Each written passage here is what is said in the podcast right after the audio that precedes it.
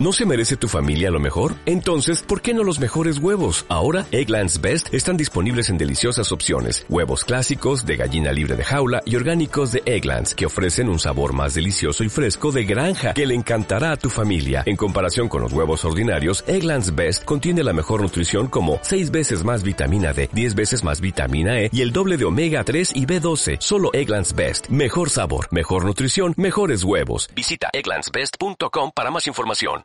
Eh, buenos días, buenas tardes o buenas noches, depende de cuando estéis escuchando esto. Es un día más en Caimanes por el mundo. Hoy contamos con una ya, no sé si llamarlo colaboradora del programa o cosocia o algo, como es Lucía Camporro, que ya ha venido en unos cuantos podcasts.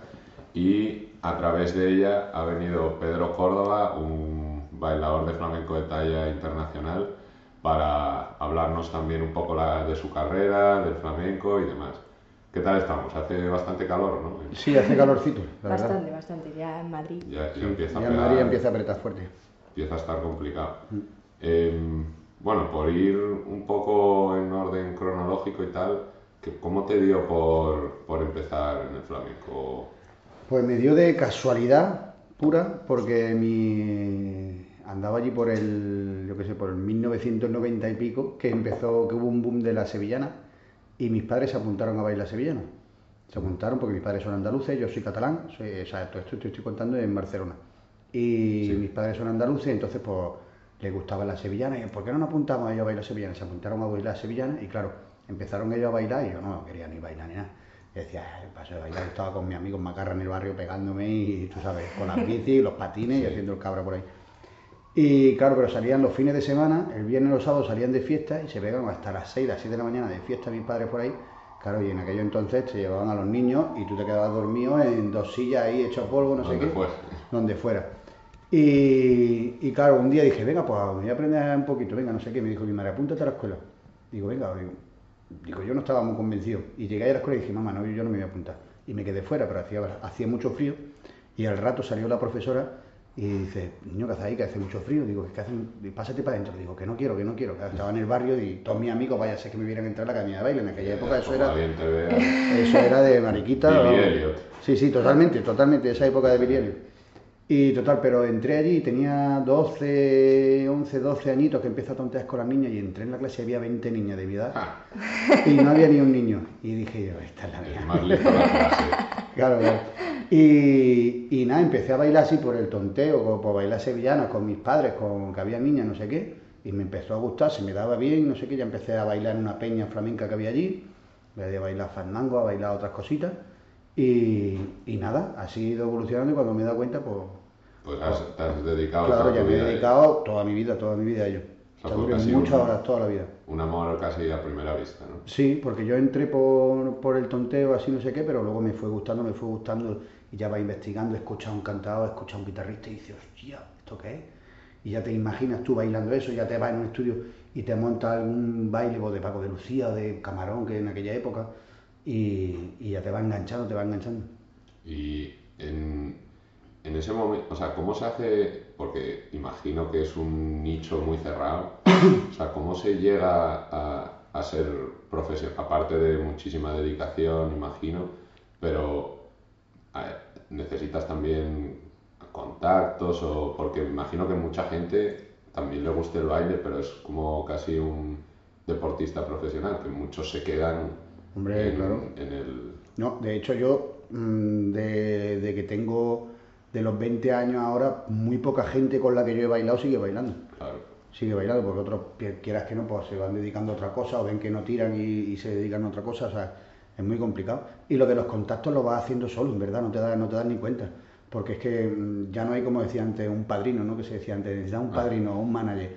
O no sé qué, claro que hay gente que tiene manager y eso, pero que no...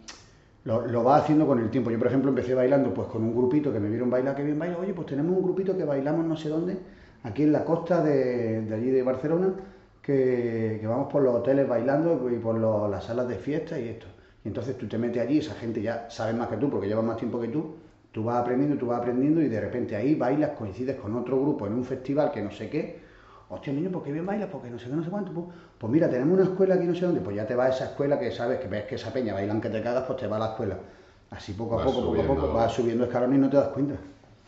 Y, o sea, empezaste en Barcelona Sí. y estuviste en esos hoteles y demás, y luego fuiste a, a otra escuela. Yo empecé en era- Barcelona y empecé a bailar por, por los hoteles con un grupito de estos que encontré así.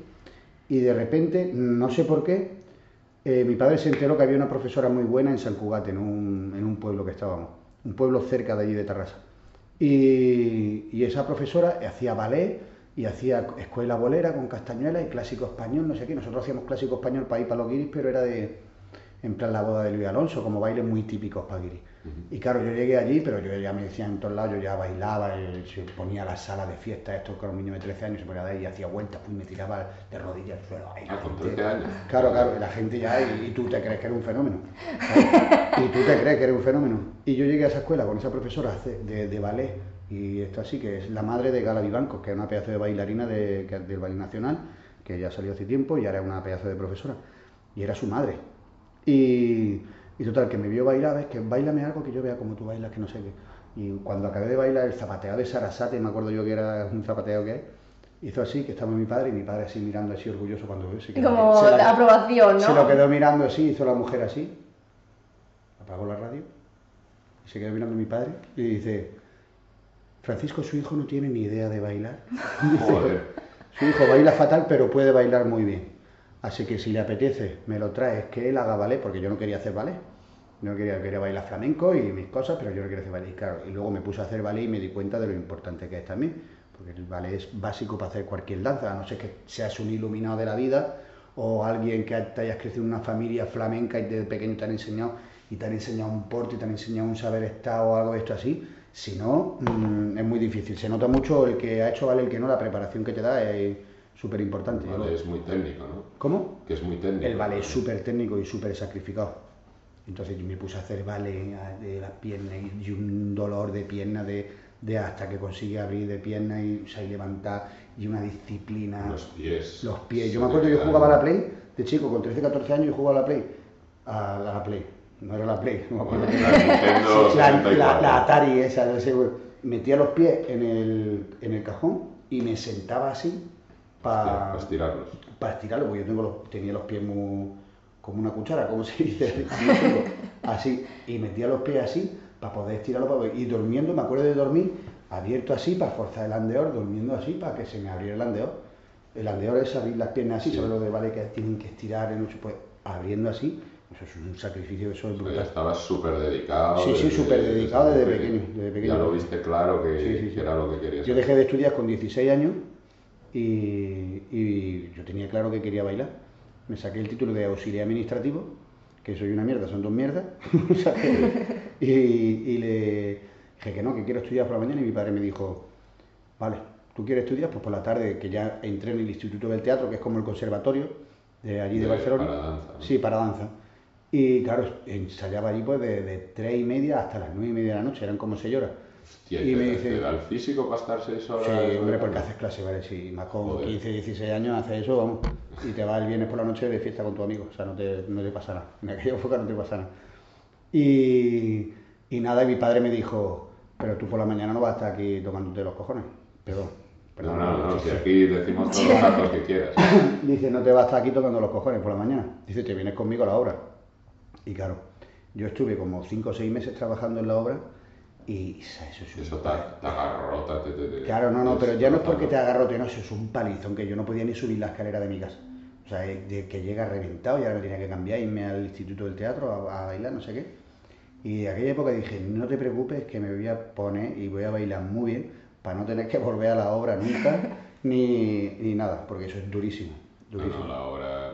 O sea, yo poquísimo he tocado también de eso, pero es algo que cuando tienes que levantar un saco de cemento de 25 kilos, Sí, tienes que hacerlo una hora seguida, dices tú, mira. eh, no, no, una hora esto- seguida esto para otros. y, y a las 6 de la mañana, con un frío que te mueres. Sí, y luego irte seis horas a la escuela de teatro. Claro, y luego ¿sabes? irte al, al Instituto del Teatro, o sea, Matador. matador. Y después de en el Instituto del Teatro, ¿eso cuántos años? O sea, ¿es para un título? No, o- eso es para un título. Eso es para un título. que, que son como eran en aquella época, que era el grado medio, son seis años de carrera. Son seis Joder. años de carrera. Yo hice dos. Yo hice dos solo y me fui y luego hice una prueba de profesional. De profesional, porque cuando tenía 17, 18 años me enteré de una audición que hubo la compañía andaluza, de, de allí de Andalucía, de la, Sí. de la Junta de Andalucía, y me cogieron. Y entonces con 18 años ya me fui para Antes Andalucía. ya más estudiar, ¿no? A, Ya, ya empecé a trabajar, entonces ya dejé de- el Instituto del Teatro, claro. Y, Pero y ahí, o sea, imagino que no paguen muy bien al principio. no, la compañía andaluza ya tenía mi buen Sí. sueldo. Yo me planteé ahí en Sevilla y ganábamos 180.000 pesetas, te hablo del 98, 180.000 pesetas más plus cada vez que bailábamos de 10.000, esto así que podrían ser... 12.000 a- euros, ¿Cómo? No, Entonces, 12.000 euros. Eso en teoría en euros son como 1.000... 1.200. 1.200, porque Ah, si eran 166.000 pesetas, Sí. 1.000 euros, pero te aseguro 1.200. yo... Sí, bueno, pero en Andalucía de aquella época y No, pesetas. No, y- no, es que te digo yo que 200.000 euros Claro, claro. era muchísimo más que 2.000 euros hoy en día. Sí. O sea, yo, te- yo ganaba 180.000 pesetas y pagaba 35.000 de alquiler. Joder. Y me compré un coche, el Peugeot 206S, pues el segundo que dieron en Sevilla me lo compré yo. O sea, el segundo que dieron en la presentación del coche allí en Sevilla me lo compré yo. Y pagaba de letra creo que eran 20.000 pesetas. O sea, yo tenía 50.000 pesetas cubierto, mm, mm, eh, Todo, alquiler, todo eso así, más los gastos podían ser 70, 80, que comida y esto así. Eran 100.000 pesetas con 18 años, allí en Sevilla más plus, que si tú bailabas eran 10.000 pesetas más, y cuando bailabas te daban dieta. Eh, o, sea, o sea, yo vivía con 18 años ahí en Sevilla, que La era el la hora. capitán general, vamos. En la que está la hora. Sí. ¿Y cuántos años estuviste en la compañía esta? Estuve dos años. Y estuve dos años y estuve con José Antonio, que es un de los mayores bailarines que ha dado la historia de España. Increíble. Y claro, yo venía de hacer ballet, de hacer esto así, y él es más de un... Hace flamenco, por supuesto, también, pero más de un típico español, de clásico español, de no sé no sé cuánto. Y la gente de allí de la compañía andaluza eran como más bailadores, más cerrados de flamenco. Entonces, ¿qué pasa? Me vio a mí con 18 años que bailaba, que giraba, que me colocaba, que no sé qué, y me puso a bailar muchas cosas. De ya de primer bailarín. Yo vine aquí a, Madrid, al Teatro Albeni, y me turnaba con él un baile que él tenía, que era el malumo, que era el baile suyo, y él ya estaba más mayor, y nos lo íbamos turnando. Un día lo bailaba el otro día, o sea, yo. De... ¿Esto con cuántos años? Pues ahí tenía 19 años, sí. Y ya viniste a Madrid. Ya vine a Madrid con la compañía andaluza y hacía papeles de solista. Joder. O sea que, que muy bien, que tuve suerte, que o sea que no es que tuve suerte. suerte, que tuve esa preparación La también. suerte y- hay que buscársela muchas Sí, veces. sí. Sí, sí. pero la verdad que yo era, imagínate, y saliendo de gira ahí con 18, 19 años y gané mucha pasta y, y mira, que me, me puso súper bien, súper bien. Él, José Antonio, se portó conmigo increíble. Y, a los dos años me llamó la Yerba Buena. La Yerba Buena es una de las mejores bailadoras también que ha habido, que estaba empezando. O sea, que estaba empezando, que no sé los años que tendría ella en aquella época, pero que no era la Yerba Buena que hoy en día conoce todo el mundo, que, que se hinchaba de trabajar y me dijo, pero es que tengo tres actuaciones, tengo tres galas, ¿te quieres venir a hacerlas? Yo pedí permiso a la compañía andaluza y no me dejaron. Y dije, yo digo, yo quiero bailar flamenco y quiero... Que tenías contrato de exclusividad o algo así. Claro, tenía un contrato con ellos de exclusividad, si no te dejaban salir, te podían dejar salir, pero otras veces no. Ya. Y claro, yo dije, de estar ahí en la cresta de la hora con mi nómina, con mis cositas y esto así, a que hacer tres actuaciones al año, que a lo mejor te daban pues 40.000 pesetas. Y el resto del año te tienes que buscar tú la vida. Que desde entonces sigo así, ¿sabes? O sea, que desde entonces lo de un sueldo al mes, jamás. No, es que, o sea, la vida de un artista, mi prima, por ejemplo, que es dramaturga, pues es lo mismo, es lo, lo que le caiga, no consigues un sueldo fijo nunca, la estabilidad es, es muy difícil. Pero también creo que eso puede ayudar mucho a, a que tú te busques más las castañas, a que... Claro, así no te duermes. Claro, una vez Así que no te duermes nunca, nunca te tienes- apalancas. tienes ya el sueldo fijo, ya te puedes apalancar un poco, pero, Claro. pero con esto. Entonces al final te fuiste. Me fui con la hierba buena, hierbabuena porque era la mejor de ese momento, era la mejor sin duda. Y yo dije, ¿cómo no me voy con la mejor? ¿Sabes lo que te digo? Y da igual. Y renuncié al sueldo, renuncié a todo y me fui con ella. Y luego a partir de ahí, pues ya hice más cosas. Ya, como ella tampoco tenía tanto trabajo, pues me fui con, con el La Torre, me fui con el Grilo, fui haciendo cosas. Y de repente ella pegó un pelotazo, que entonentonces se convirtió en, conocida, en referente, y entonces no paramos de currar durante dos o tres años, no paramos de currar con ella. Claro, porque tú ya o sea, estabas con ella antes de que fuese famosa, digamos. O sea, bueno, al fin y al cabo es apostar por algo que te puede salir bien o no, te- o no, y a ti te salió bien.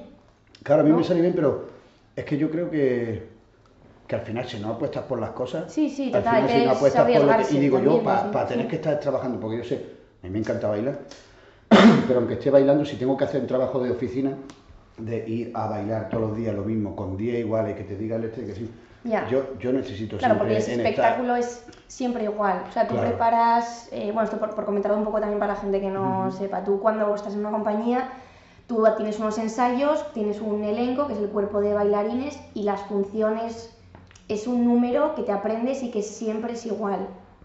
Claro. Sí, que varía muy poco. Varía muy poco, varía muy poco. Y da igual, hay veces que estás a gusto, yo estoy en compañías que estamos a gusto y luego tienes tu trocito solo que baila y eso sí. Pero da igual, yo siempre ha sido mi ambición, mi, mis ganas de querer evolucionar. Yo tengo que estar en constante evolución, si no, me agobio muchísimo. O sea, yo no recuerdo estar mm, seis meses haciendo lo mismo, nunca, nunca. Así es como vas a aprender. Claro, es que alimentándote de un sitio y de otro y estás pensando en otra cosa y soy culo inquieto, como se dice. ¿Y con Hierbabuena eran eh, espectáculos por España? O, Sí, por España y por todo el mundo. Por, por Brasil fuimos, hemos ido a Estados Unidos, a México, fuimos a, mil, a mil- mil sitios. Hostia. Ahí ya fue cuando ella. Ella pegó el pelotazo. Yo cuando entré con ella tenía poco trabajo esto así, pero empezó ahí, hizo un montón de espectáculos, que era el de, el de Eva y el de Cinco Mujeres Cinco, y pegó un pelotazo que fue increíble. Y no paramos de trabajar, la verdad, durante dos o tres años no paramos de trabajar. Y esto ya era 2000. Pues sería, dos- no, menos, menos, 2002, 2003 sería. 2002, 2003. Hostia. Y, y de ahí ya eh, saliste de su compañía y. Salí de su compañía y empecé a hacer más cosas más, más solo. Por ejemplo, me, me llamó La Torre, me acuerdo, que también ha sido un hombre súper bailarín y súper coreógrafo que he trabajado mucho tiempo con él. Y, y ya empezaba a hacer como cosas de compañía con él, pero ya teniendo yo mi solo para bailar. Entonces ya de ahí te ven en otro sitio que ya te llaman para un tipo de compañía mejor más pequeña, pero ya tienes más tú solo, ¿sabes? Como siguiente escaloncito. Entonces eso como bailarín te... eh, Claro, porque ya te llaman por ti por ser Pedro Córdoba. Claro, ya te llaman para hacer según que, ya no, sí por Pedro Córdoba, pero sí el niñito ese que, porque tú, la gente, oye, ese niño lo vi bailar yo con la Ya. regla", ¿sabes? Que todavía la gente no sabe tu nombre. Ya, vale, ¿Sabes? vale. Pero eres jovencito, porque yo tenía 22, 23, 24 años, así. Y un, un solo, para ponernos en contexto, ¿a, a qué se refieren? Un baile tú solo, un palo del flamenco. Palo del flamenco. El flamenco son muchos palos que se llaman pues tipos de baile dentro del flamenco, ¿no? O sea, las alegrías que son como más felices, más, más fiesteras, más esto así. La soleá que es como más de soledad, que se baila como más despacio, con más temple, con más... O sea, diferente. Entonces, por lo mejor te dice, pues Pedro, pues te toca bailar seguirilla. O esta, tú, tú solo es no sé qué, no sé cuánto. ¿Sabes? La verdad que... Y con, con un solo, imagino que puedes estar en, varios, en varias compañías a la vez o tienes también esos contratos de exclusividad. No, cuando tienes tu.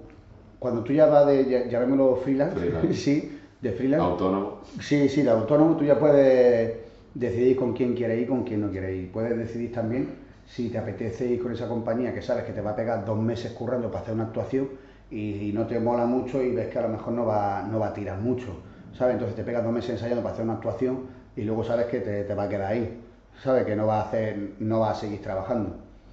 ¿Sabes? Porque, o sea, en estas compañías que hacen muy pocos eh, muy pocas actuaciones en un año, como Depende, hay veces. de Yo he hecho espectáculos que a lo mejor tarda pues un mes, dos meses en montarlos y ya no lo he vuelto a hacer más. Porque como hay un X festival o la Bienal de Sevilla o no sé qué, que pagan un dinero para que la gente haga un espectáculo y eso, y ya no se hace más porque no se mueve, porque el espectáculo no es que no haya sido bueno, sino que no tiene los suficientes promotores o no tiene nadie que invierta en él o lo que sea. O sea, no es como Broadway o, o El Rey León, que está No, no, no se hace. nueve años No, seguidos, eso es- todas las semanas. No, no, no, no. El Es otra flamenco película, no el flamenco no funciona así. Hay gente que sí, hay gente que hace un espectáculo y ya tiene los managers detrás, ya tiene toda la producción detrás que saben que van a seguir haciendo, Sí, que, va que a estar que esa, esa actuación se va a hacer mil veces. Y que va a seguir eh, Claro. acudiendo gente. ¿vale? Claro. Y tú en, ¿Llegaste a tener manager aquella o te lo Nunca, autogestionabas nunca, he, nunca he tenido manager, la verdad. Nunca he tenido Y manager. Se llevan un buen pellizco, además. Sí, pero no es porque se lleven un buen pellizco, es que eso, y además dentro del flamenco hay pocos managers que valgan la pena, ¿sabes? Hay pocos managers. Entonces ellos eligen, no suelen elegir, suelen escoger a los que ya están ahí arriba que saben que son un pelotazo. Y muchas veces no es el mejor, Van a tiro fijo. ¿eh? van al que pueden vender ellos, ¿entiendes? no? Y Ah. eso es una de las cosas que pasa con el flamenco, que la mayoría de gente que te puede sonar o lo que sea, no son los mejores del flamenco. Son Los los, más famosos. Esos son los más famosos, es que cambia mucho. De ser los mejores a ser los más famosos cambia mucho. En casi en, en muchos palos, la verdad. Eh, pasa en muchos sitios, ¿no? ¿Eso por qué crees que, por qué crees que, que puede llegar? O sea, eh, por lo menos en el, en el flamenco. A gente que se ha vendido mejor o que ha tenido esos managers o esa producción detrás. Hay gente que es más producto, simplemente. Pues porque es más guapo, o porque es más guapa, o porque su tipo de baile llega a más tipo de gente. Llega o por- público más amplio. eh, un, pu- un público más amplio, en digamos. vez de a los mm, puristas. Sí, pero tampoco a los puristas. Hay gente que baila muy bien, pero no. Y les puede gustar a los puristas y a los no puristas, pero no tiene como un tirón, por decirlo, un filón. No, sé, no sabría bien cómo explicártelo. Por ejemplo, yo bailo con, con mucha gente que a mí me encanta. A mí y a la mayoría de los que nos gusta esto y somos artistas, nos encanta. ¿Vale? Y yo he bailado con una amiga mía que, que baila muy templada como esta, así que nos encanta la mayoría de estos, sí, Lucía La Piñona, que a mí me encanta, hace así y se baila, y baila por soledad y mejor se pega un minuto para levantar los brazos, pero lo hace con un arte, con un, con un con un esto así, que, que yo estoy, y estoy dándole palmas detrás y estoy así, estoy embobado. ¿Sabes lo que te digo? Y en esos 10 compases, otro de los que te estoy hablando de esto así, hubiera pegado dos saltos, hubiera hecho así, se hubiera tirado al suelo, hubiera hecho así, hubiera saltado y hubiera caído de rodillas ¡ah! y hubiera chillado. Entonces, ¿qué pasa? Que para el 90% del público que no tiene ni puta idea de flamenco, ¿Cómo puedo ser yo? por eso, tú te quedas con ese. Yo me seguro. quedo con el que hace una voltereta Claro. y. Y el pino, mientras tanto, y como Pedro al principio en los hoteles, cuando se tiraba de rodillas. Claro. Claro, ¿me entiendes? o no? Ahora Sí. luego hace así, y hace así, y hace una cabeza en un sitio que tú no te lo esperas, y en esto así que es de, de entendido. O sea, lo digo, eso tienes que entenderlo y tienes que haber visto mucho, mucho flamenco para entender y para que te llegue eso. Y ahora, te- si tú eres capaz de apreciar eso, haces, gusto. ¿Entiendes? o No? Qué gusto. Sí, y después de. O sea, me había dicho Lucía que habías estado en Japón también bailando. He estado dos años y pico de mi vida en Japón, en En- total, en- de ida y de venir. ¿En, en Tokio? ¿En? Tokio, los dos contratos grandes que hice que fueron de seis meses, fueron en Tokio. Que fui seis meses, fui una vez con un niño, con mi hijo, la segunda vez fui con dos. Que eso no se lo deseo ni a Bin Laden. No. O sea, con dos niños, uno en la guardería, el otro en el cole, que tenía que ir al cole allí, claro. En Tokio, que las distancias son. No, no, las distancias son, pero nosotros lo buscamos todos cerca del tablado y que pudiéramos hacer, porque si no es Sí, imposible. porque la gente allí, yo, yo leía que de media tiene desde su casa hasta el trabajo una hora y media. Ida, hora Y media, y vuelta. de media. Que el que lo tenga jodido son dos. ya, que es como si nosotros, dos es como si nosotros desde Oviedo vamos a trabajar a León y volvemos todos los Sí. días. Sí, sí, Bueno, de media. Sí, o sea, sí. que si te pilla lejos vas para Palencia. Sí, sí. O sea, Allí, o sea, ¿cómo, cómo fue un poco el, el contraste? Y Igual ya en la vida, pero también en el público de allí. Es que eh, allí, Japón es el sitio que yo más me siento de otro mundo. O sea, dices, si te sacan de otro mundo, ¿de qué- ¿cómo te imaginas otra civilización, otro? Sí. Pues Japón es el sitio. Otro planeta. Yo he viajado de, por casi todo el mundo, eh, no por todo el mundo, pero por muchos sitios. Y el sitio que más me he sentido de otro planeta ha sido Japón. No tiene nada que ver ni la educación que tienen, que tiene una educación exquisita, ni la organización que tienen absolutamente de todo, ni nada. Nada, no tiene nada que ver. Pero la gente del flamenco se aflamenca o se españoliza, llamémoslo así. ¿En qué O sea, en el sentido de que tú vas por la calle y tú no le haces a nadie, oye, perdona, y lo tocan. Ellos no se tocan. No, no, no, no. No se tocan, ellos no se tocan. O incluso alumnas mías Como para darles un beso. Claro, No ellos nada. ni de coña, pero claro, los, que bailan flamenco o los que tocan o esto así, te vienen y ya te dan un abrazo o lo que sea, pero aún así, yo tengo alumnas que las conozco de hace 20 años y yo llego, sé que mañana me voy a Japón y llego allí y la veo y he estado con ella 100 veces y le voy a dar un abrazo, hombre, Keiko, ¿cómo estás? Y le voy a dar un abrazo y así, jijijiji, te da el abrazo así. Sí, Si te da el abrazo sí. así, tú le das el abrazo, venga, coño. Y luego se toman dos cervezas y ya están, y son peores que tú. Sí, sí, Pero sí, el protocolo se, se- le cortocir- cortocircuito. Sí, yo, yo, o sea, no a ese nivel, pero en una empresa coreana que trabajo te, te das cuenta un poco de ese choque cultural de, por ejemplo, allí tienen una... Si nosotros estamos tomando algo, eh, yo no me puedo echar a mí mismo alcohol. Te lo tiene que echar otra persona. Y como te la eche, aunque tú sirvas a todo el mundo y luego te sirvas a ti, es de las mayores faltas de respeto que puede haber, porque indica que el que tienes al lado y tenía que haberte servido alcohol no lo ha hecho, no se ha preocupado por ti y estás insultándole. O sea, cosas que en la vida se te podrían ocurrir y en Japón me imagino No que habrá Japón una mil- locura de, de ese tipo de cosas. Mil cosas así. Yo me acuerdo, por ejemplo, de esto, de, de cosas así que, que, me, que, me, que me han Que chocado. Claro, yo, yo era el jefe de grupo, ¿no? Yo llevaba a los músicos, a las bailadoras y todo esto. Y yo, por ejemplo, si tengo que decirle algo, os puedo preguntar. Eh, mañana, por ejemplo, en el catering que nos ponían, oye, ponernos café, o pon- imagínate, o no nos pongáis esto que, o ponernos esto en vez de esto, ¿no? Lo que sea. Yo no podía ir a la que se encarga del catering. Yo tenía que ir a la chica que se encargaba, que hablaba con nosotros, ella decírselo al este y el otro al otro. O sea, como la jerarquía, La jerarquía está la jerarquía allí es súper interiorizada. totalmente, totalmente. Allí no te puedes saltar un paso. Es, es mucho por el confucio, por, por el confucianismo, de que, y sobre todo la edad, ¿no? De, si es alguien Mm. Hombre, mayor que tú, o sea, se le tiene que respetar por, por encima de todo, vaya. Y- Total, y, total. esa jerarquía, Esa jerarquía no te la puedes saltar, o sea, es que le entra cor- corto. sí, sí, chifla. Sí, se, ¿no? queda- se quedan bloqueados, sí, sí, Se sí. quedan Se totalmente quedan bloqueados. idos. Imagínate, para hablar de dinero, digo, de dinero, imagínate, pues vamos a hacer una actuación un sábado especial que no sé qué, no sé cuánto, y te ofrecen tanto dinero. Digo, este dinero, digo, pues si nos va a pagar, imagínate, pues si nos va a pagar menos de lo que estamos cobrando por actuación, ¿por qué? Porque es un triple que tenemos que hacer, es más trabajo para nosotros, no sé qué. Y esto así, no, es que dice el jefe que como es un triplete y como ya está aquí, digo, no, no, esto así, espérate, voy a ver al jefe, que el jefe estaba allí. No, no, no, digo, sí, sí, voy a ver al jefe. Claro, yo de español llegamos Claro, y me dice, claro. mira, es que te lo, tengo, te lo tengo que contar a ti, se lo tengo que contar al encargado y luego se lo voy a tener que encargar, que el jefe me va a venir y voy a tener que hablarlo con él. Es súper Claro, vuelvo ineficiente. directamente. Claro. El sistema ese es súper ineficiente. Ineficiente, tío.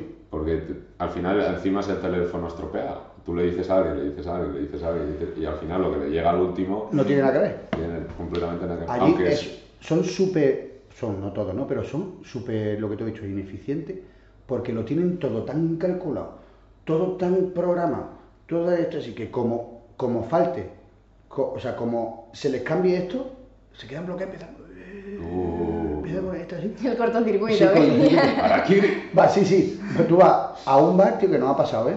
No ha pasado. Yo ya que voy, ya, ya sé que no tengo que hacer eso.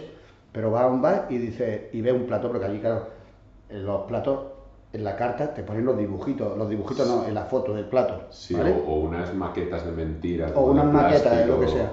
Claro, y tú llegas y le dices, aunque se lo diga en japonés, ¿eh? le dices esto así, pero sin huevo. Tama, tamago, creo que tamago era huevo japonés. Tamago yanai. Core, tamago yanai. Y te dice, ¿eh? Y se queda bloqueado el camarero. Y le dice, y le dice, Core onaji, esto igual, pero tamago yanai, sin el huevo. Un huevo cocido que lo ponen encima. Que no cuesta nada. Que, o sea, que no es que digas tú, no es que tengo que quitar el huevo al caldo, no, no, no. Esto sí. No, no, no, no, digo que le quite. Claro, yo ya lo sé, pero claro, llega alguno que está, está rayado por lo que sea, que no quiero huevo, tú sabes. Yo, yo soy esa persona. ¿Sabes? Sí, Con sí, quitarle la que, no quiero huevo, ¿por qué coño me tienes que Soy poner? alérgico. Claro, claro. Y hace así y se va a hablar con el camarero y lo ves como está allí en la cocina hablando con él. Con... Y te hace así, tío, y te trae el puto plato con el huevo, tío. Que, así. Ton- son tonterías, pero yo cuando llego allí, si no quiero huevo, ya vale, por aparto y luego lo dejo, ya está fuera. Sí. Ya que ni te molestas, ¿no? Ni, te- ni me bueno, molesto como- con ellos. Es como alemanes al, al cuadrado. Sí, sí, sí, de eso es, es increíble. Ahora, yo te digo una cosa. mm, Y de público, como. Sí, justo es lo que iba a preguntar yo, porque ese, ese tipo de detalles y cuentas del no quiero huevo en el plato, ¿cómo lo notabas a la hora de trabajar en el tablao allí? Pues es que sabes lo que pasa, que es que flipan. Porque tú si- Claro. si, ves flamenco, si ves flamenco ves que, que es mucho fuerza, mucha pasión, llámalo como quieras, pero es mucha improvisación. Claro que no hay tanto orden. Claro. La, en la danza de allí es muy. Claro, todo correcto, todo mm, perfecto, saben perfectamente lo que tienen que hacer desde izquierda hasta acá.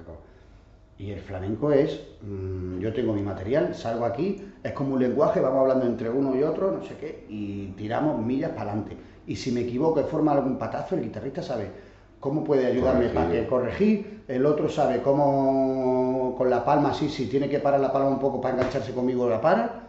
Es mucha improvisación. Entonces, claro, ellos que son así, Flipa. alucinan, alucinan. Yo tengo muchos amigos en Japón, yo adoro Japón, me encanta, me encanta. Y yo creo que, en mi teoría, que precisamente por eso gusta tanto el flamenco allí. Porque es como Sí, es, Todo lo rompe contrario. todos los esquemas. rompe todos los esquemas y es una libertad, porque es una libertad al fin y al cabo, de tú salir a bailar y decir, voy a hacer dentro de, dentro de que un lenguaje... unos que- cánones y- dentro de unos sí. cánones, pero voy a hacer lo que me salga del carajo. Sea, es, es mucha libertad. Algo que allí no, No, no, no allí- tienen para nada. No. Salvo cuando beben tres o cuatro chupitos Sí. que de repente No, se, yo creo- se, se les va Creo que al final es precisamente lo, Lo que mismo- necesitan, No, ¿no? Lo, que, lo mismo que estamos hablando. O sea, yo, por ejemplo, yo me puedo tomar, yo que sé, un día que salga, me puedo tomar dos o tres copas, lo que sea, y me pongo más payaso, me pongo más juguetón, me pongo más cariñoso, lo que tú quieras. ¿Sí? Pero tú tienes un límite. Yo qué sé, no voy a mear en mitad de un bar, por decirte algo. ¿Sabes lo que te quiero decir? sí. Pero- Tengo amigos que, bueno, Que sí. que esos límites están difusos. A lo mejor tienen un ascendiente japonés por ahí. Claro, pero y ellos, como esto tan correcto es así, se toman esas tres copas y el límite se No, les va, no tienen, no, tienen, no tienen techo, ¿sabes? No tienen ese, ese techo, ¿sabes? Yo creo precisamente por eso, que cuando se desinhiben, hacen ¡puf! vuelan. Como los alemanes en Magaluz. Sí, también. que Cuando salen ya es... Claro, ahí Llevo todo el año trabajando aquí como un esclavo, vengo para aquí y a, A a romperte el sistema. Claro. ¿Y cómo, cómo se te dio e- ese cambio? O sea, ¿se, se te ofreció la oportunidad de montar allí tu, No, tu porque espectáculo? eso es un hasta- que tiene desde el 1930, creo que así que está. Hostia. y allí en Japón. Y hacen los contratos de seis meses, o sea, el contrato de seis meses, que siempre han hecho contratos y traen. Sí, a- que vete tú a cambiar el contrato. no, ahora vete tú si a no cambiar el contrato de seis meses. Ya han cambiado un huevo, imagínate para cambiar el un contrato. contrato, sí. Y, y claro, ahí se ha ido históricamente, además han ido gente muy buena siempre allí, siempre ha llevado gente buena porque pagan increíble. Claro, pagan, yo qué sé qué decirte, tres, cuatro veces más que aquí en un tablao al día, más luego dar las clases por la mañana, que a las japonesas les cobran las clases también, tres o Ah, cuatro divisteis veces. clases. Claro, claro, claro, muchas Hostia. clases. También. ¿Y el, el- la barrera al idioma para dar clases, hay un intérprete o No. saben inglés? Es que al final el flamenco le dice, no, derecha, izquierda, y, al al fin- y, y cuando llevas tres veces tú mismo te, te Ya preocupas sabes de decir, cinco "Hidari, palabras". migi", eh, más rápido, más lento, mm, al final te, te acaba entendiendo. Sí, es y la visual, mayoría, ¿no? Claro, y la mayoría de gente que baila flamenco, cuando ya bailan un poquito, pues ellos ya se han preocupado, ya han tomado muchas clases en español, ya han escuchado. Para entenderte, ¿no? La Para- mayoría de gente ya habla español. Saben lo que es palmas. Claro, claro, sabe lo que es palma, sabe lo que es rápido, lo que es despacito, lo que... Despacito creo que ya lo sabe Despacito. la mitad del planeta Despacito, sí, ahora sí, con el... con la canción esta. Sí, sí. Hostia, pues Ya. tuvo que ser... ¿Y cómo te dio por, por volver? Ya... tú- tus- ¿Por volver a España o por Sí. volver allí No, otra por, vez? por volver a España. Y otra pregunta, ¿tus, tus hijos allí aprendieron, estuvieron en la escuela en Claro, Japón? mi hijo y- estaba allí y tenía una intérprete, el que ahora es grande, que tiene 13 años, tenía 7, y tuvo una intérprete que iba un par de días en semana y le, le explicaba todo más o menos en español, lo que tenía que hacer, todo y esto así. Mm, Yo me acuerdo que yo hablo algunas cositas así en japonés, y, pero claro, leer eso es imposible. Es una- Eso es una locura. Es una puta locura. Pues yo me acuerdo que iba con mi hijo así y me decía, papá, mira, eso es mu. Mira, eso es ki. No sé qué. Y tú, what? Que, claro, y diciéndole, ¿qué te ha pasado? claro, porque ya, a lo mejor, ki son como sílabas. Tú ves el signo del el katakana y el hiragana, y son como símbolos chiquititos. Luego el kanji, el kanji ese es imposible. El kanji es el dibujito que es como más cuadrado. Y Que tiene cosas dentro. Tiene mil movidas, eso así. Los kanji creo que para entender, o sea, para poder enter, medio entender el japonés en kanji, necesitas saberte, memorizarte como 1300 formitas de estas. Es que aquí tenemos 26, joder, 26 Eso letras. es una locura, eso es una locura. Eso es una locura. Pero claro, el hiragana y el katakana sí que es más, más, más como lo nuestro, vamos por decirlo de alguna forma. Tienen tres tipos de escritura allí, que son así. ¿Y cada una para que No para sé. lo- o sea, por diferentes Claro. zonas o por diferentes estratos sociales? No lo sé exactamente cómo va, pero sé que, por ejemplo, un kanji, a lo mejor un kanji de eso así currado, a lo mejor puede significar la. Yo qué sé, pues la casa. Sí, la la, casa. bruma del este de, Eso es. de Eso es, eso es. Y las otras son más, pues como nosotros. Por ejemplo, yo mi nombre, que sé escribirlo, es el- la P y la E se escribe con un solo símbolo, que es pam pam y un circulito. Es P. Y dro es como es así, pero la O, como viene fuerte al final, es como tiene como un cuadradito también. O sea, es traducción literal. el- Sí. Más o menos. Sí, ¿no? es más traducción literal. ¿Y te, te valió de mucho la experiencia allí en- desde el punto de vista de la danza? Para traerte alguna cosa que... Pues sí, la verdad, sí, la verdad que aunque me, solo me sea valió. por el exponerte a una sociedad Claro, completamente claro. nueva. y- Totalmente. Primero, las vivencias que cogen, los, los Claro. artistas no vivimos mucho por las vivencias que tú tienes, por las vivencias. Que estás en otro país y pasas fatiga, porque muchas veces eh, no sabes. Tokio tiene que saturar Claro, Tokio, te lo prometo que te vuelves loco, que es que es una locura y aparte no para de trabajar, o sea, de tres o cuatro horas por la mañana de clase, le dejaba a los niños a mi mujer, mi mujer se iba a dar la clase, me quedaba yo con ellos, se iba, por la tarde llevaba uno a entrenar que jugaba al fútbol allí, ahora por la mañana esto así, cuando llegaba a las 7 de la tarde al tablado, que tenía que empezar a bailar a las 7 y media, estaba reventado, estaba Casi reventado. como después de la obra. Te estaba Sí, sí, así yo, como- ¿qué, era mejor, la época de la obra y luego el No, instituto o...? Hombre, el Japón. Japón. Yo sí, por favor. Yo estoy bien, yo estoy bien. La verdad que Claro, sí. yo Japón siempre, para mí, es un país que le tengo un cariño que no es normal. Porque me ha dado mucho, mucho de, de todo. Y aparte, estás todos los días con la cabeza activa. Dándole vueltas. Dando clases, bailando con uno, bailando con otro. Ahora montaré un baile a una alumna, ahora luego baila por la noche que tienes que cada día estar bailando y hacíamos un espectáculo que el primero sí era más o menos lo dio, pero el segundo, segundo pase que teníamos por la noche era más, más libre, que cada día bailaba uno una cosa, o sea, te da una libertad, una fuerza, te pones físicamente como un toro. Un toro. Y la verdad que fue, yo le tengo mucho, mucho, mucho, mucho. Un toro yaqui. Como Eh, un toro y aquí. hay- eh, el, el tablao allí, ¿qué dimensiones tiene más o menos? O sea, es porque los japoneses les gusta hacerlo todo un poco a lo grande, o- pero sigue teniendo un Depende. sistema íntimo. Sí, tiene, en lo que es el tablao sí es como un sistema íntimo. Luego te vas a un teatro y te puedes encuentrar un teatro de Claro, estos claro. gigantes Ya. y no sé qué. Pero lo que era el tablao, que es donde trabajábamos todos los días, sí, la dimensión es de un tablao normal, mediano así. Es el de desde 1930. Ese. ¿Sabes cómo coño llegó allí el flamenco? Pues no tengo En ni idea, pero su... ¿quién, quién fue el tronao que en 1930 fue para Japón a bailar flamenco antes de la guerra y todo? Yo creo, yo creo que fue al revés. Yo creo Que un japonés vino aquí y lo Claro, un japonés vino aquí, lo vio, se enamoró de esto, flipó, y o empezaría a bailar ella si fuera una japonesa, o algún guitarrista o algo de esto así, que se quedaría enamorado, se fue para allá porque tendría que seguir trabajando con su vida, y dijo, hostia, mi, mi aficionado, claro, internet no a tenía ni la que YouTube, llevar. a- a poner aprender- YouTube. a aprender a, a bailar. No, claro, y entonces dijo, hostia, es que yo quiero seguir viendo esto.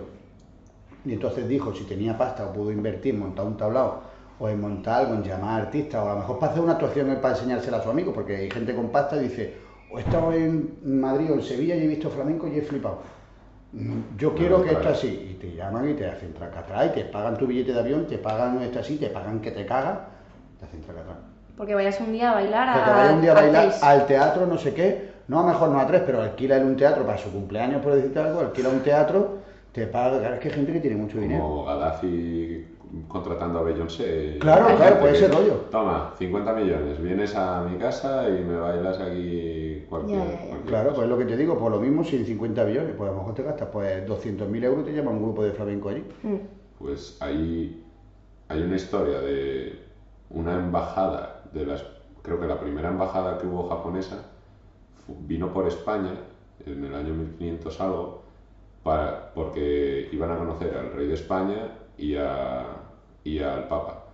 Entonces la embajada creo que pasó por, también por Sevilla, al final fueron a conocer al Papa, pero se quedaron como una muy pequeña parte de esa, de esa, eh, bueno, de esa expedición, expedición o lo que coño fuese, en, en un pueblo de Andalucía. Y al parecer hay como una comunidad japonesa desde entonces ahí desde hace 500 años. No, pues no sabía yo. No me acuerdo, no me Pues acuerdo. sean todos primos, ¿no? Porque si llegaron cuatro. Sí, no sé, no sé. Serían como 5 o 6 que les gustó mucho, Ya, no ya. sé si el flamenco o lo que fuese que hubiese por ahí, y se, y se quedaron allí. Igual fue ese mismo tío el que luego... El que luego- el que dijo, estoy hasta los cojones de, de Andalucía y de para, Japón, pero me llevo a los españoles aquí. me que El sushi está mucho mejor. ahí. Claro, joder.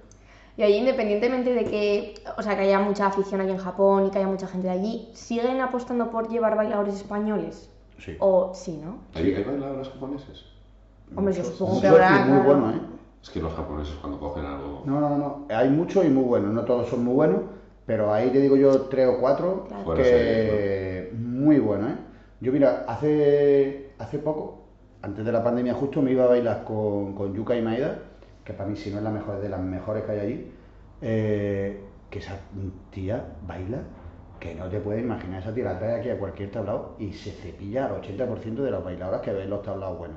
Te lo digo que no es normal como baila. Joder. Y hace, y hace unos años que estaba yo bailando en Casapata, me enteré que estaba aquí Ayasa, Ayasa Ca- Cajillano se llama, que vino porque se iba a Sevilla a tomar unos cursos, no sé qué, que es amiga mía de ahí, y estaba bailando aquí en el Casapata.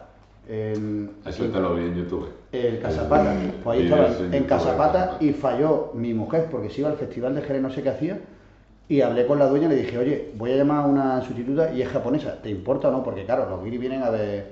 Ya, ya, ya, españoles. Morenillos. Y me dice, Pedro, si baila bien no me importa. Y dije, ¿cómo? Y se bailó la japonesa. Además, imagínate la japonesa está acá, Pedro, qué, qué ilusión que puede bailar en el Casapata, En- yo en no sé qué. Claro, en España y en el Casapata ahí, que me haya invitado tú, que no sé qué. Y bailó la japonesa que salieron los músicos flipando. Los músicos flipando, claro. Y, si, y lo que te digo, ella es japonesa, habla bien español. Pero me acuerdo de los músicos y decirme, madre mía, cómo baila la japonesa. Digo, cuando vaya allí va a flipar. Y aparte allí sí que son, allí en Japón son incluso más entendidos que aquí. Allí en Japón se prefiere, prefieren a- a mi amiga haciendo así, dos compases de soledad y moviendo la cabeza en su sitio. Son más puristas. que al tonto polla este que va pegando saltos y haciendo esto así para vender la moto a, Sí, sí, a cuatro. el show. El show. Te lo prometo que allí le gusta el flamenco flamenco.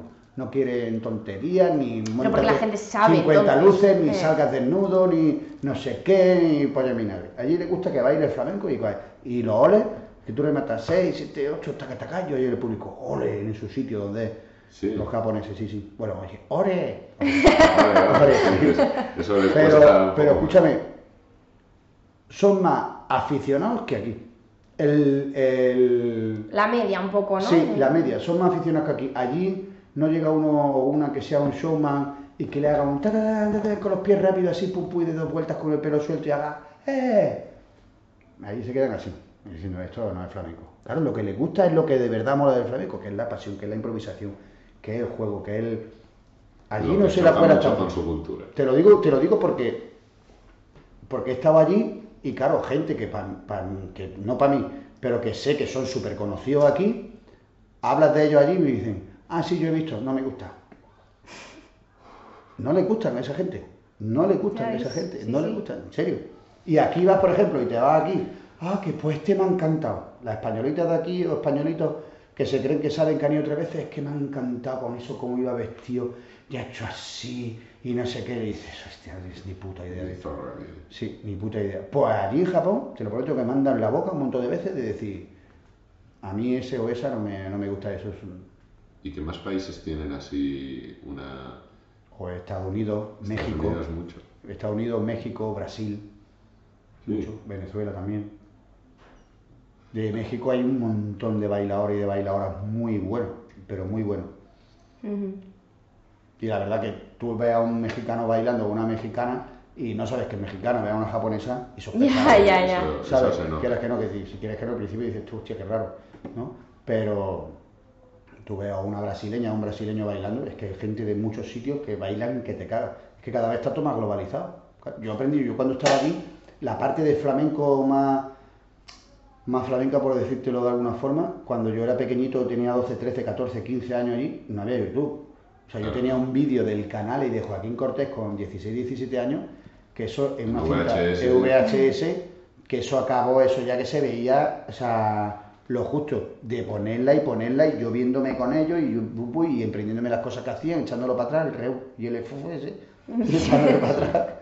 O sea, y ahora está llegando. Eh, ahora llega a todos lados. Uno que sea de Surinam puede bailar flamenco. Si medio se pone, hay mil millones de clases online, hay mil vídeos, hay mil cosas. No es lo mismo que si está aquí. Al final, el flamenco tiene una cosa que, es como un topicazo, pero es que es verdad. El flamenco hay que mamarlo.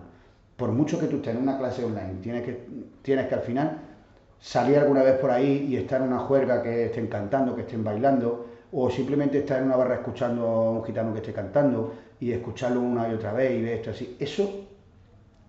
Eso no se da en YouTube. Eso no se da en YouTube. por mucho que Y por eso, al fin y al cabo, aunque hay gente que baila afuera y muy buena, todo el mundo. Todos acaban viniendo aquí. A darse aunque sea dar cursos para luego él, pero para no perder un poco el hilo, vienes a dar aquí un, te vienes aquí un par de meses, te formas, voy a dar clase con este, con él y tal, y luego me vuelvo, pero para no perder un poco las raíces y la esencia, al fin y al cabo está aquí. Y eso, por ejemplo, es que lo estaba pensando en Japón.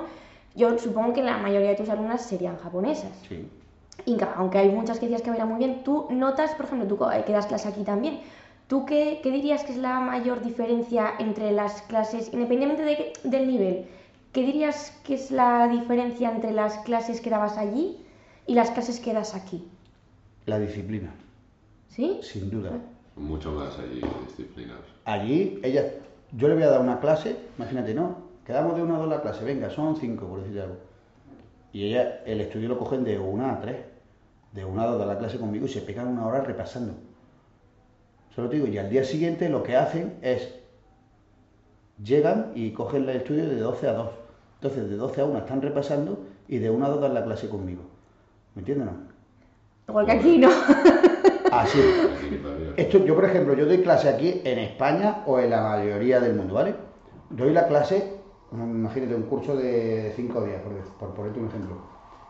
Yo doy una clase hoy y mañana hago la técnica, el calentamiento, lo que sea, de cuerpo, esto así, y luego, venga, recordamos el paso de ayer, no sé qué. no, no, no, tienes que recordar el paso que hiciste. ¿Cómo era, Pedro? Empezaba con la izquierda, empezaba con...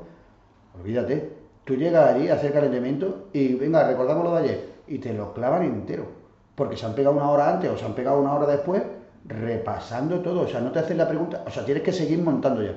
Ya tienes que ya de donde Ya, el repaso no existe. El repaso no existe, el repaso lo hacen ellas.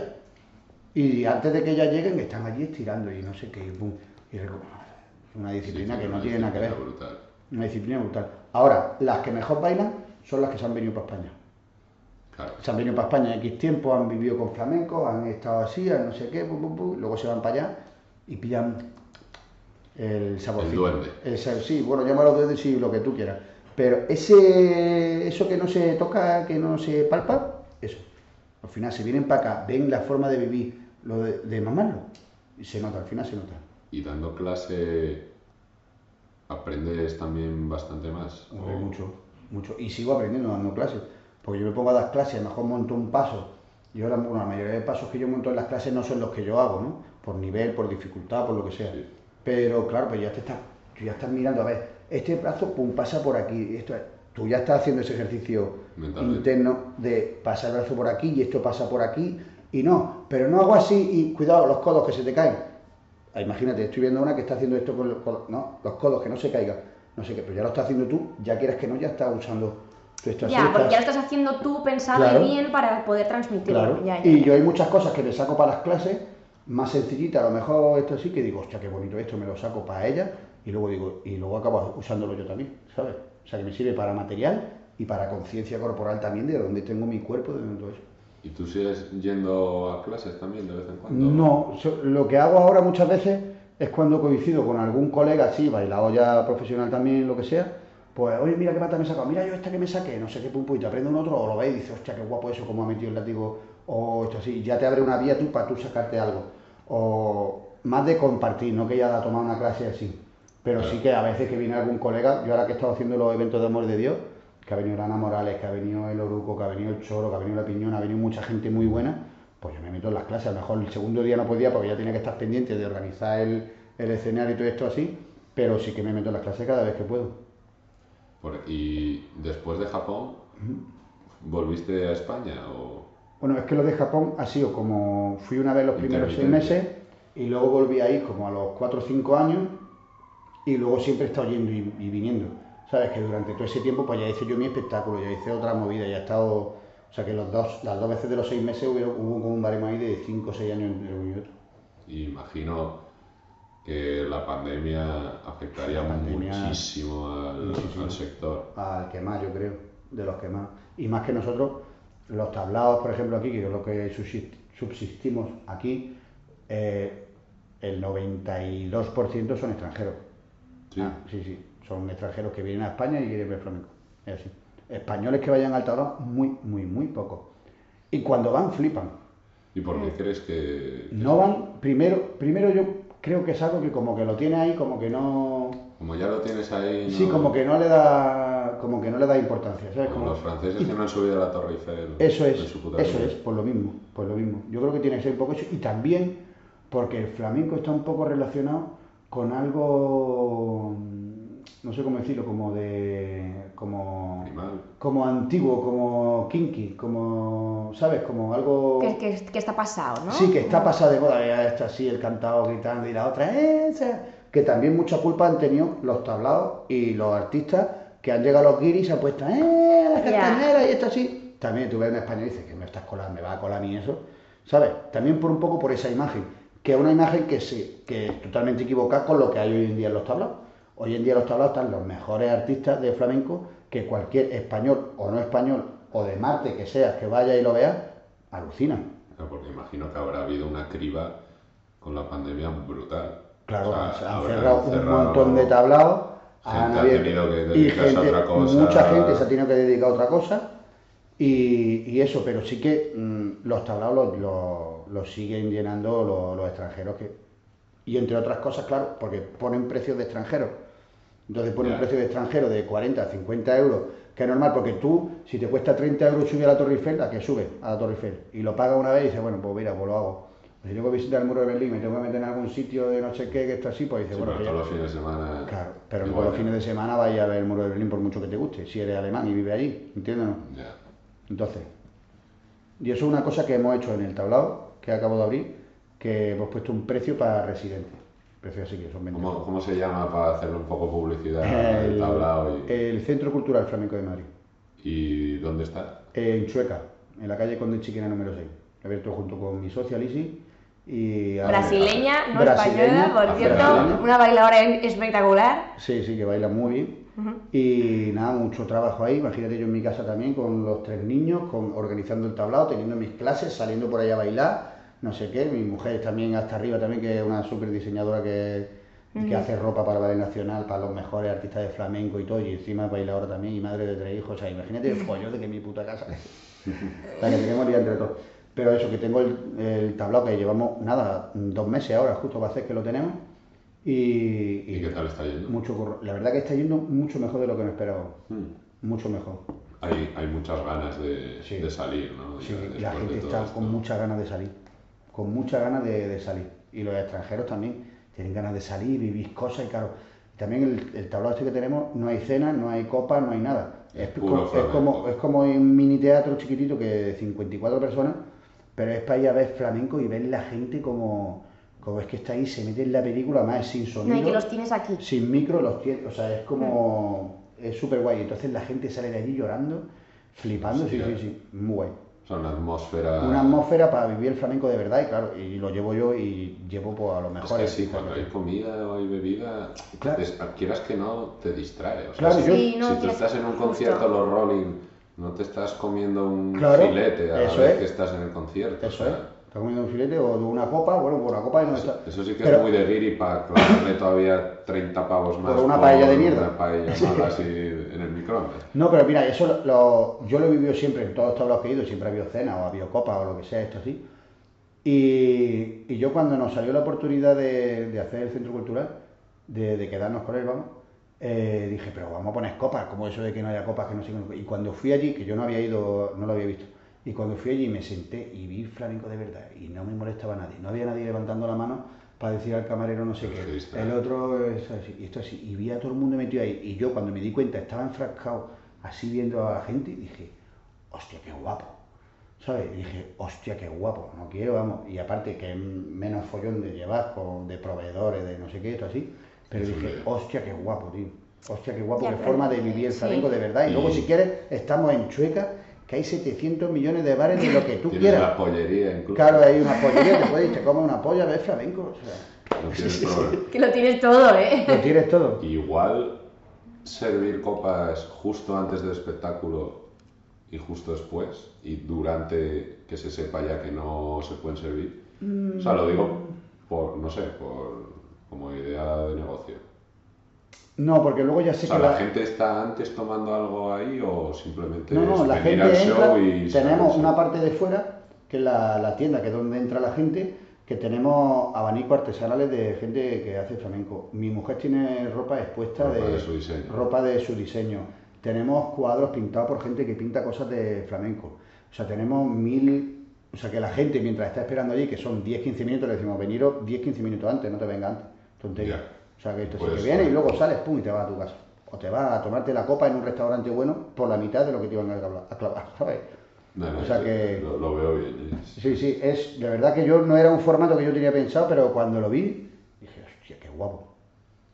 Y, o sea, imagino que después de todo el COVID puede que se esté dando muy bien, porque como el nicho, imagino que se habrá constreñido, que habrá menos tablados, que habrán cerrado, porque aquí en el invité al podcast a, a, bueno, como el director de unas serie de asociaciones de orquestas, de estas de fiestas de pueblo y de Prado, que me decía que más del 80% de las orquestas Hasta luego. fuera. Entonces, claro, ahora el 20% que queda, pues Están hinchándose. Ahora estarán, que- estarán hinchándose, sobre todo Sí. este verano. Que ahora vuelve a- otra vez la normalidad, digamos. Estarán a tope. Mm. Hasta la viruela del mono, por lo menos. Sí, hasta la que debe esto.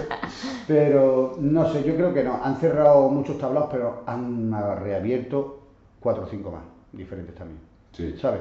O sea, tampoco no se han... O sea, no- sigue, sigue habiendo la misma oferta, más o menos. Más o menos, yo creo que más o menos sí. Porque Además- todos- es- casi han buen reabierto. sitio, ¿eh? O sea, está que Chueca es muy Chueca lo buen- bueno que tiene es que no hay ningún tablao por ahí cerca. céntrico. No hay ningún tablao por cerca, porque aquí en la Latina y en centro, centro, alrededor de Sola hay mil tablaos.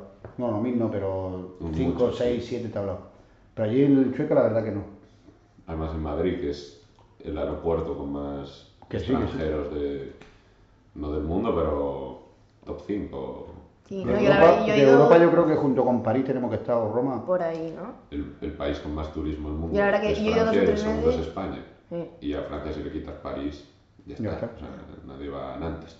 No, no. Bueno, sí, nosotros. No, no, pero, para otras cosas, no, no de turismo. Sí. precisamente. No, pero yo la verdad que estoy de, o sea, yo sí que he estado en el Centro Cultural Flamenco viendo flamenco y aparte de que los artistas siempre son buenos, a mí me gusta mucho la o sea, es que al fin y al cabo es un, es un tablao diferente. Atmósfera. Sí, no, pero es, es diferente. O sea, tú cuando. Yo que.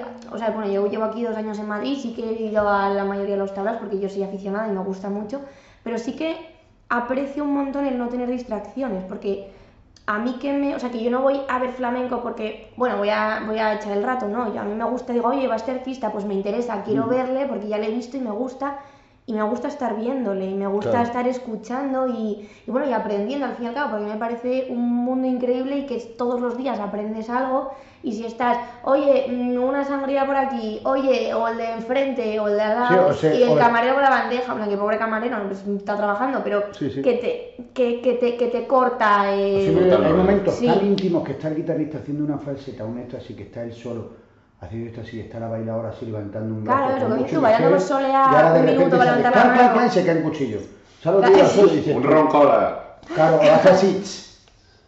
Sí, no, y se, y se- le va. Y yo he vivido, yo he vivido siempre con eso, ¿eh? en Sí, todos los no, tablaos. y, y al revés, en plan de yo desde el público pero tú como artista, Claro, por ejemplo, pasado- estar bailando y estar en un, en un tabla así y tal. ¿no? Te distraes. Sí. Y lo he vivido siempre con eso y Aunque aco- estés te acostumbra, te acostumbra a no distraerte, que esté pasando lo que fuera, pase fuera, pero tú, tú a lo tuyo, tú no te tienes por qué enterar de nada tuyo, no te vas a escuchar, estás escuchando al lado, o, eh, Ya. y ya qué pasa, Te- la gente está sentado, te toma tres copas y qué pasa, qué es lo que haces tú si ves a alguien que está así, las palmas así al lado y tú tienes las palmas en la base rítmica Te nuestra. rompe- Sí, tú pa, tú pa, pa, pa, y tú así como si estuvieran, estuvieran pegando pedras en el Así, claro, tomas tres copas y esto así. Y la verdad que yo no tenía pensado hacerlo así, pero ahora lo, lo tenemos así y me parece algo maravilloso.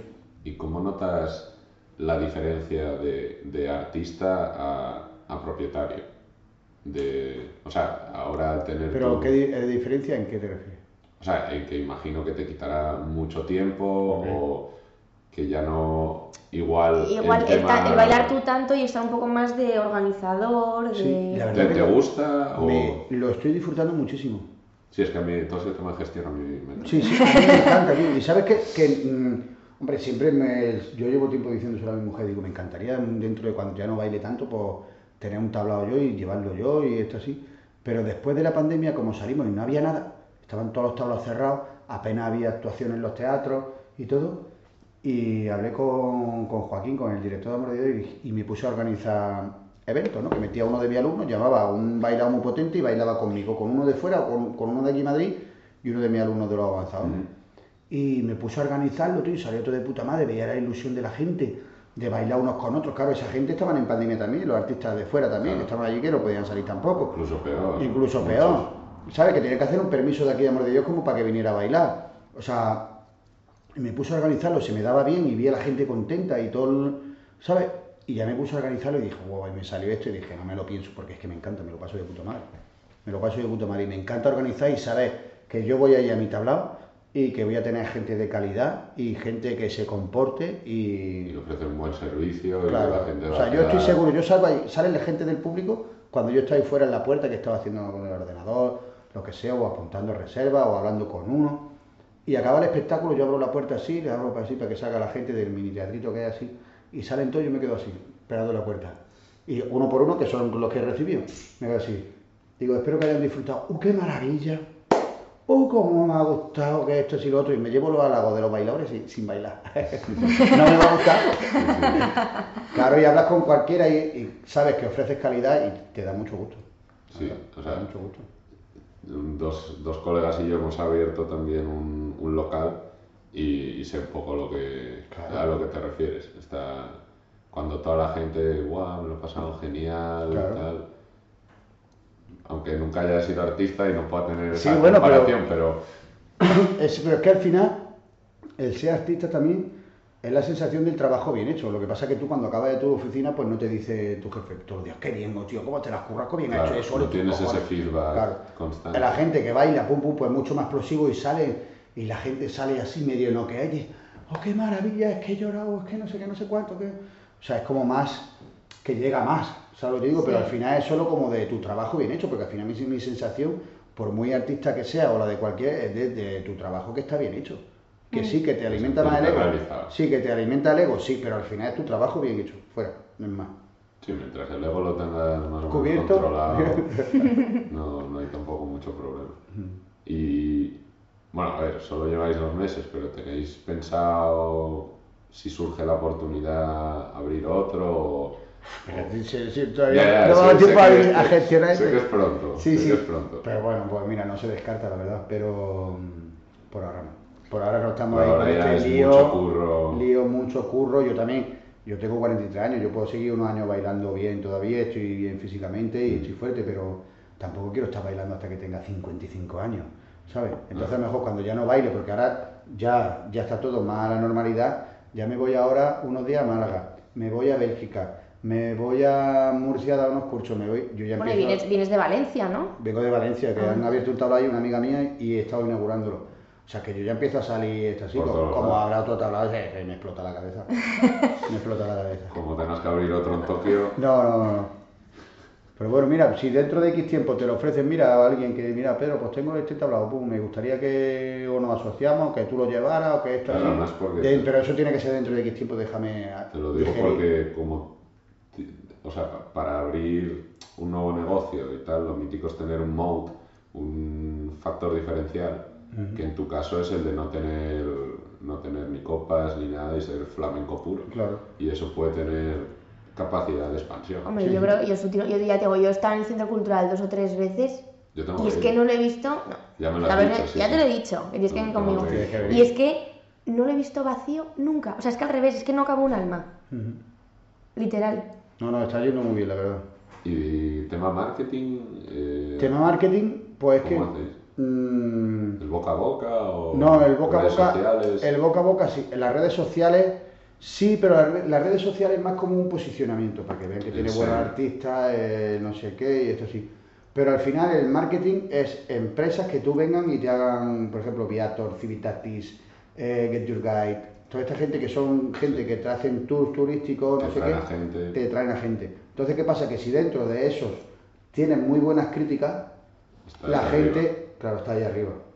Y Y, vas- pasa lo mismo con, Google, gente- con Google. Pues ahora mismo hemos subido 4,8, que somos todo lo que más puntuación tiene, Joder, 4,8. eso es una locura. Pues es que cuando entramos nosotros estaban 4,5. Solo te digo, y ahora Sí, hemos subido en dos meses, en Eso 4,8. es muy complicado. Sí, eso es muy complicado. ¿Qué pasa? Yo cuando acabo le digo a la gente si os ha gustado el espectáculo, Hombre, una reseña Claro. una reseñita diciendo que el bailador es muy alto y muy guapo. A la gente, sí, la gente ya se ríe, ya tiene, rompe ese, ese punto de artista público, ¿sabes lo que te digo? Y la gente, pues, si sale disfrutando, te, te va a poner una reseña buena. Sí. Y esa, esa es la, más, la máxima publicidad que tenemos. También pagamos lo de City Tours de Madrid, mapa, que no sé qué, y salimos ahí en un panfletito. Ahora no sé qué, ahora repartiendo flyers, eh, dando vueltas por los hoteles, dejando flyers en los hoteles para la gente, si quiere ver flamenco, pues mira que tienen esto. ¿Eso lo lleva una agencia de marketing o No, lo eso haciendo nosotros. vosotros? También. Eso es nosotros. Uf, eso Como es- para abrir todo hablado, ¿sabes? Todo otro. Eso es un dolor de huevos. ¿eh? Sí, sí, sí, totalmente. No, y está guay. De hecho, cuando, cuando empieza el espectáculo siempre dicen, eh, o sea, no que te grabes toda la, la actuación, pero bueno, en Mm. plan fragmentitos cortos tal, y eso al fin y al cabo es como un poco el boca a boca de hoy, las redes Claro. sociales, que alguien coja Instagram, baile- grabe un vídeo cortito tal y menciona el tablao. El otro día la danza al vientre. Claro, cuando fuimos a cuando fuimos al árabe, sí, justo. Sí, sí, hoy, hoy en día... Es mucho, mueve se mucho las redes sociales. Es súper Por importante. ejemplo, te- chico... además es completamente exponencial. Si uno lo sube, tres lo comparte... Ya se o sea, comparte a 100, claro. Si, si uno comparte a 10 y 10 comparten a otros 10, de una persona, en tres iteraciones llegas a un millón de personas. Claro. O sea, es completamente exponencial. Mm. Como saquéis un vídeo viral, eh, Imagínate. no vas a dar abasto. Nosotros, por ejemplo, tenemos un chaval brasileño que tiene el- 100.000 seguidores en las redes sociales, no sé Sí. qué. Y claro, él trabaja con nosotros, se lleva una comisión por cada gente que nos trae el tablado. Pero claro, él llega aquí, los brasileños cuando es así, lo buscan a él, que tiene 100.000 seguidores, y él de vez en cuando, pues viene al tablado a hacer un reel o a hacer no sé qué, pum, pum, nos sube, pum, claro, la gente dice, oh, mira qué bonito, venga, pues vamos ahí. Y todo el que pasa en su link, que está en nuestra página, no sé qué, pues él se lleva su comisión también. ¿Sabes? Entonces eso es publicidad. Sí, el CPR. Mm. No, pues. Y, o sea, ahora tienes.